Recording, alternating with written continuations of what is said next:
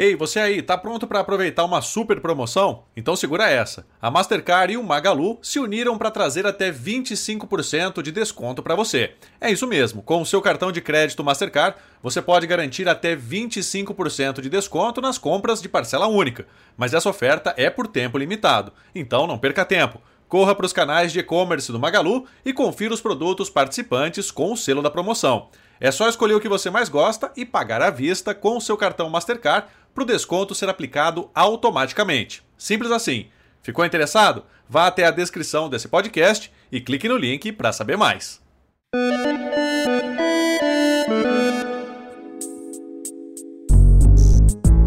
E aí, tudo bem? Eu sou o Felipe Demartini e esse é o podcast Canaltech. É um golpe por cima de outro golpe.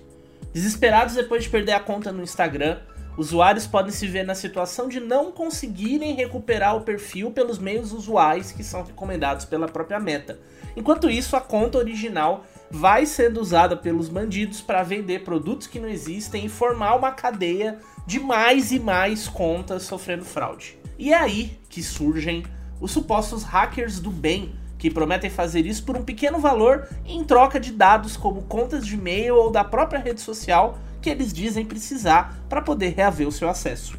É um serviço, se é que a gente pode chamar assim, sem garantia nenhuma e que ainda pode expor as pessoas a novos riscos. Para saber melhor como funcionam os golpes no Instagram, por que evitar as ofertas desse tipo e como proteger a própria conta para que isso não aconteça, a gente recebe aqui o Daniel Cunha Barbosa, que é pesquisador em segurança da E7.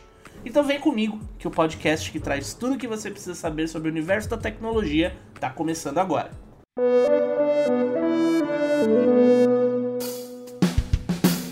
Olá, seja bem-vindo e bem-vinda ao podcast Canaltech, o programa que atualiza você sobre tudo que está rolando no incrível mundo da tecnologia. Não se esqueça de seguir a gente no seu aplicativo preferido para receber sempre os episódios novos em primeira mão e aproveita para deixar a gente uma avaliação por lá, vai. Diz o que você está achando do nosso podcast. E bora lá pro tema de hoje.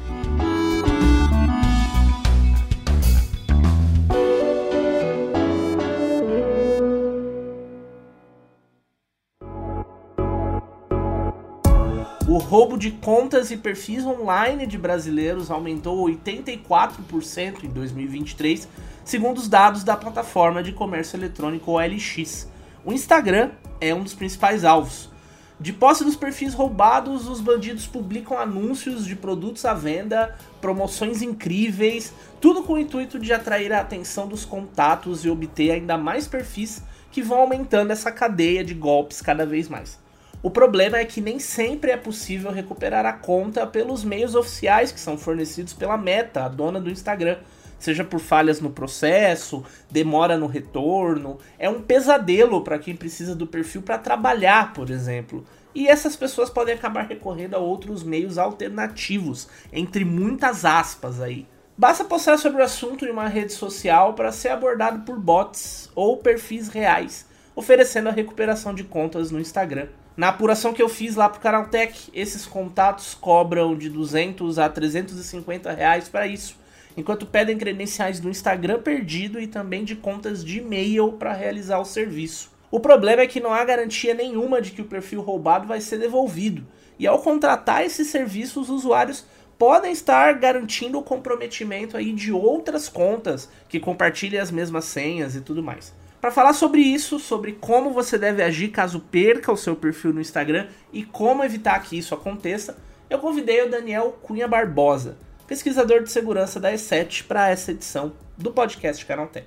Daniel, falando de Instagram, quais são hoje os principais golpes que a gente tem para roubo de contas e principalmente qual que é o objetivo disso? Por que, que esses golpistas estão uh, de olho nas contas das pessoas e o que, que elas fazem com essas, o que, que eles fazem com essas contas depois que elas são furtadas? Olha, os principais golpes, com certeza, são aqueles que envolvem interação com contas falsas. Uma das principais abordagens aí que os criminosos usam hoje em dia é criar um perfil falso, ou de alguém famoso, ou de alguém conhecido da pessoa, né? Para aquelas pessoas que têm ou já tiveram perfil aberto, e interagir com essas pessoas com algum intuito específico. Agora, o intuito que os criminosos vão ter depende muito.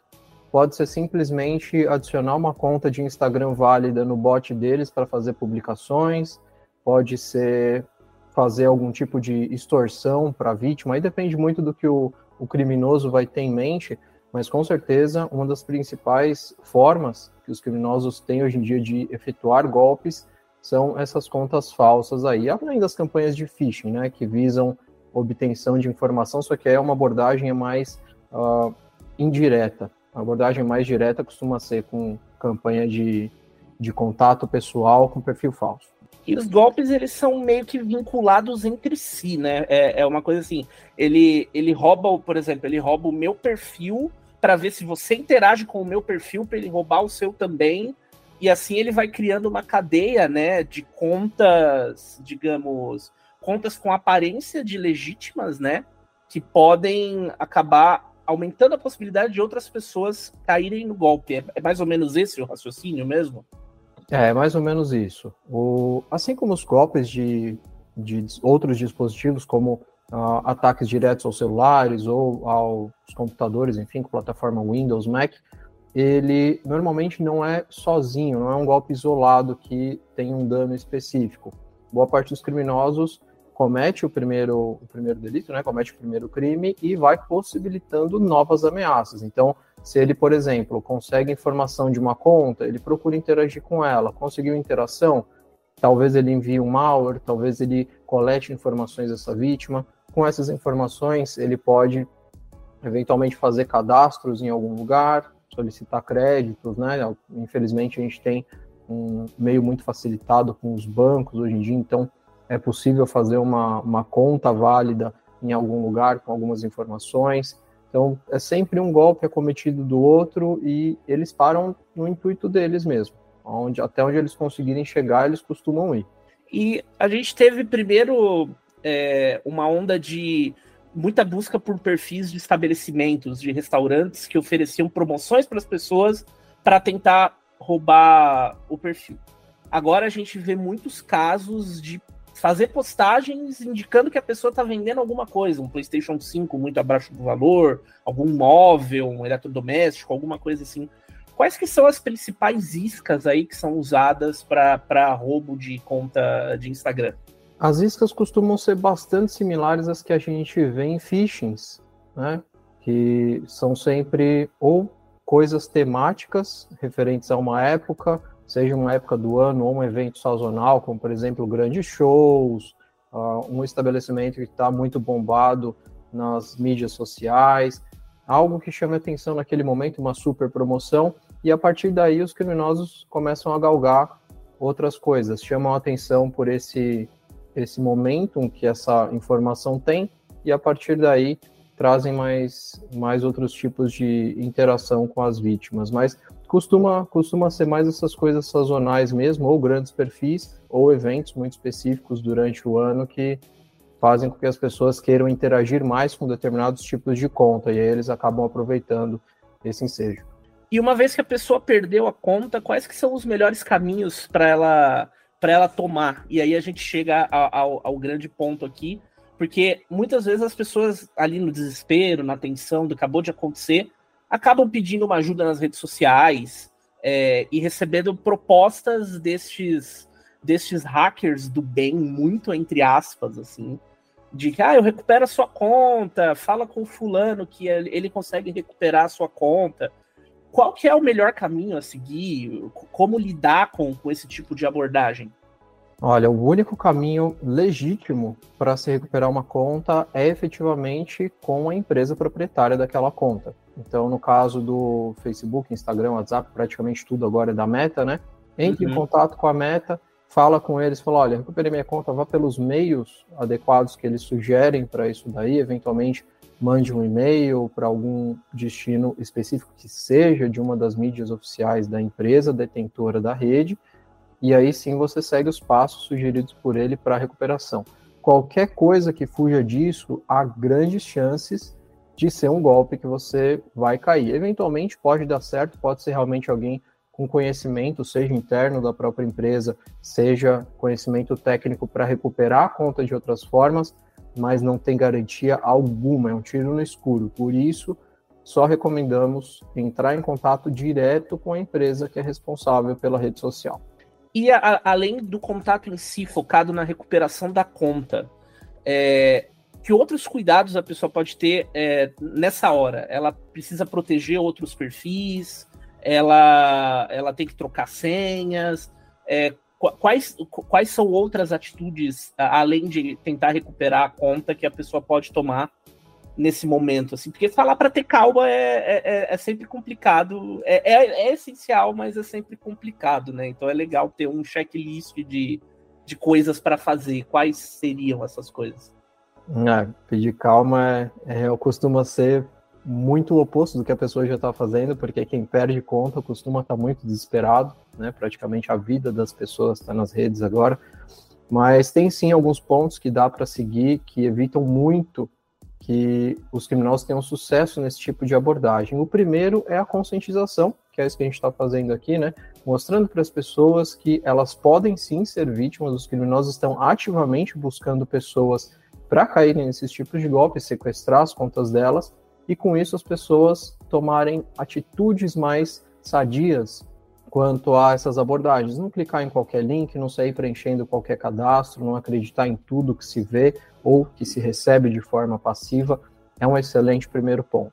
Agora, os pontos técnicos que ajudam isso aí a funcionar melhor é tomar cuidado com o uso de senhas em mais de um local. Né? Nós recomendamos sempre que nunca uh, haja uma senha repetida em dois serviços. Então, se a sua senha do Instagram for a mesma de qualquer outro lugar, isso já pode te dar problema, porque se o criminoso tiver acesso a uma dessas senhas, ele pode acabar tentando em outros perfis, em outras redes, e é muito fácil para uma pessoa que conhece achar todos os seus perfis com aquele mesmo nome ou com nomes similares.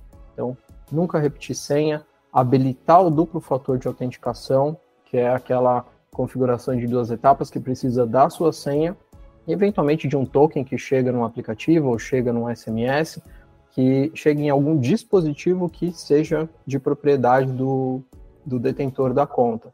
Que se o criminoso eventualmente conseguir interagir com essas duas primeiras partes, né, por exemplo, ele conseguir usuário e senha, ele não vai conseguir ter acesso ao token. E isso aí já inibe que ele, que ele consiga acessar a conta efetivamente. Ele pode tentar, mas não vai ter sucesso. E claro, cuidado com aquele ponto que eu informei de receber coisas de forma passiva, que são os phishings, que boa parte deles busca coletar informações das vítimas para, seja criar algum cadastro em algum lugar, como eu havia comentado, seja para acessar a própria conta daquela rede social da pessoa. Então, esses são os principais pontos que evitam que os criminosos tenham sucesso nesse tipo de abordagem.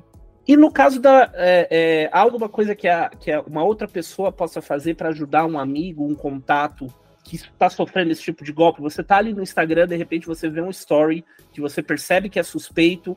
Há alguma coisa também que você possa fazer, além de, sei lá, tentar avisar a pessoa por outros meios? Algo que, que ajude nessa, nesse processo de recuperação de conta para outra pessoa?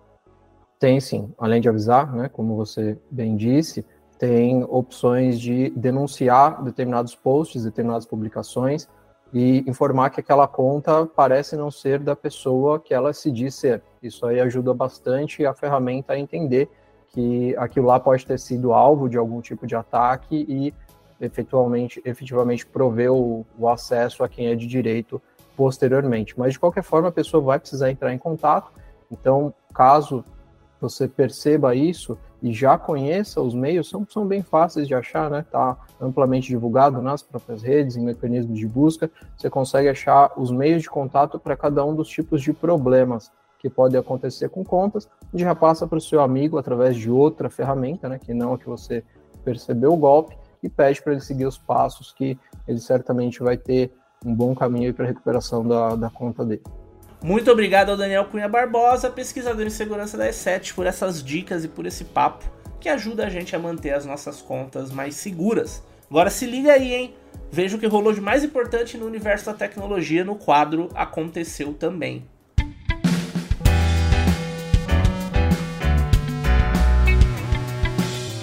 Chegou a hora de ficar antenado nos principais assuntos do dia para quem curte inovação e tecnologia. O Ministério da Fazenda anunciou novas regras de importação para as compras internacionais. A grande novidade é uma isenção no temido imposto para os pacotes que vieram de fora e custaram até 50 dólares. As novidades vão valer a partir do dia 1 de agosto para as empresas que se cadastrarem no programa Remessa Conforme da Receita Federal. Até agora, essa isenção só existia para envios de mercadorias entre pessoas físicas. Por exemplo, você aqui no Brasil recebe um presente de um amigo que mora fora e esse pacote tem um valor de menos de 50 dólares. Agora, esse benefício vai ser estendido às empresas que fizerem parte do programa e que cumpram as normas firmadas pelo governo. Entre as regras está o detalhamento completo dos pacotes, valores e o pagamento de ICMS de acordo com as regras do estado para o qual a encomenda é destinada. Caso a empresa não faça parte do programa Remessa Conforme, nada muda. A atual aplicação de uma tarifa de 60% do valor da compra e do frete continua sendo aplicada para todos os pacotes, incluindo aqueles que custaram menos de 50 dólares para o consumidor. Esse, inclusive, é o tema do podcast Canaltech de amanhã, então, se você quiser entender melhor como funciona o sistema de tributação de compras internacionais, o que, que mudou do começo do ano para cá, fica ligado na edição dessa quarta-feira. Na última semana, vazou na internet uma possível conclusão de um relatório da Agência Internacional de Pesquisa sobre o Câncer sobre os perigos do aspartame. As informações vieram sem contextualização mas indicariam que a Organização Mundial de Saúde passará a classificar o adoçante como possivelmente cancerígeno para os humanos. Nenhum pronunciamento foi feito ainda e o produto ainda não aparece na lista oficial da OMS, mas é importante prestar atenção nas palavras utilizadas aqui. Ao indicar que o aspartame é possivelmente cancerígeno, a organização não indica que ele causa câncer, mas sim que existem evidências limitadas de associação entre esse produto e casos da doença em humanos ou em dados de experimentos com animais. Hoje a gente tem 322 elementos com a classificação de possivelmente cancerígeno, inclusive itens comuns como legumes em conserva, aloe vera, diesel e gasolina fazem parte dessa relação. Atividades profissionais como marcenaria e contaminações pelo HPV também são consideradas possivelmente cancerígenas pela OMS. Mas novamente, todos esses itens exigem mais pesquisas e estudos científicos para que eles possam ser taxados como efetivamente cancerígenos ou não. O Twitter passou a ter no último sábado um limite de leitura para as publicações com os usuários sendo bloqueados de visualizarem as postagens na plataforma depois que um número determinado de postagens entre anúncios e mensagens dos amigos aparecessem na tela. A mudança foi altamente criticada pelos usuários e foi anunciada pelo Elon Musk, o dono do Twitter, com limites diferentes ali para cada tipo de conta. As regras, inclusive, estão mudando o tempo todo. E pode ser que elas já estejam diferentes até quando você estiver ouvindo esse podcast mas no momento dessa gravação é assim que está funcionando. Quem assina o Twitter Blue poderá ler 10 mil tweets por dia, enquanto quem possui uma conta gratuita está limitado a mil postagens. Já as contas recém-criadas têm um corte ainda mais baixo, de 500 publicações. De acordo com o Musk, a ideia é lidar com os altos índices de manipulação do sistema e raspagem de dados, mas ele não explicou exatamente como tudo isso vinha acontecendo. A novidade anunciada no tweet também não diz quando os limites serão revogados, já que eles seriam temporários, nem depois de quanto tempo as contas novas não assinantes receberão essa expansão no limite. O Twitter chegou a ficar fora do ar na manhã desse sábado e alguns usuários até viram a mensagem que o limite de leitura havia sido atingido antes mesmo do anúncio da mudança. Inclusive, essa indisponibilidade foi associada à aplicação desse novo sistema. Com isso, a rede social Blue Sky, do criador do Twitter, o Jack Dorsey, recebeu um alto fluxo de novas contas e chegou até a suspender temporariamente os novos registros durante o final de semana. O WhatsApp anunciou que em um futuro próximo os usuários não vão mais depender do backup da nuvem para transferir o histórico de conversas de um celular para o outro. A novidade ainda não tem data para chegar, mas já está disponível na versão beta do aplicativo ela permite que isso seja feito localmente, diretamente de um aparelho para o outro, a partir da leitura de um QR Code. A ideia, inclusive, é que o processo seja até mais rápido do que puxar o backup da nuvem, além de garantir que as conversas estejam sempre totalmente atualizadas ao serem transferidas. Segundo o CEO da Meta e dono do WhatsApp, o Mark Zuckerberg, ainda não há data prevista para a liberação do recurso ao público. Mas como eu disse, quem usa a versão beta do mensageiro já pode testar a função. Se você tem um subwoofer da Bose na sua casa, é melhor ficar de olho.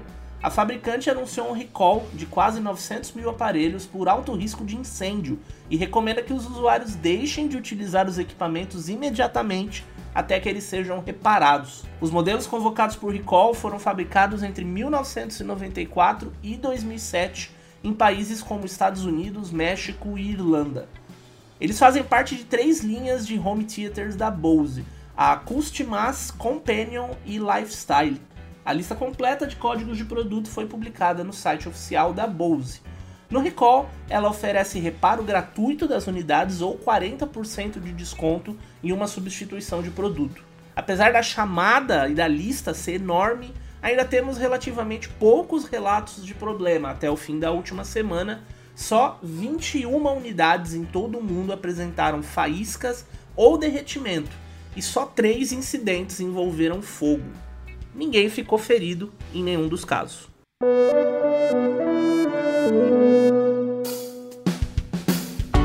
Com essas notícias, o nosso podcast Canaltech de hoje vai chegando ao fim. Lembre-se de seguir a gente, deixar uma avaliação no seu aplicativo de podcast preferido. E é sempre bom lembrar, os dias de publicação do programa são de terça a sábado. Os episódios novos saem às 7 da manhã para acompanhar o seu café. Lembrando que nos domingos tem também o Vale o Play, o podcast de entretenimento do Canaltech. Este episódio foi roteirizado e apresentado por mim, Felipe De Martini, substituindo temporariamente o nosso querido Gustavo Minari, e a edição é do Vincenzo Varim. O programa também contou com reportagens de Gustavo de Liminácio, Igor Almenara, Vitor Carvalho e Fidel Forato. A revisão do áudio é da dupla Gabriel Rime e Samuel Oliveira, com trilha sonora de Guilherme Zomer. E a capa desse programa foi feita pelo Eric Teixeira. O nosso podcast vai ficando por aqui muito obrigado e a gente volta amanhã com mais notícias do universo da tecnologia para você começar o bem o seu dia. Até lá, um abraço.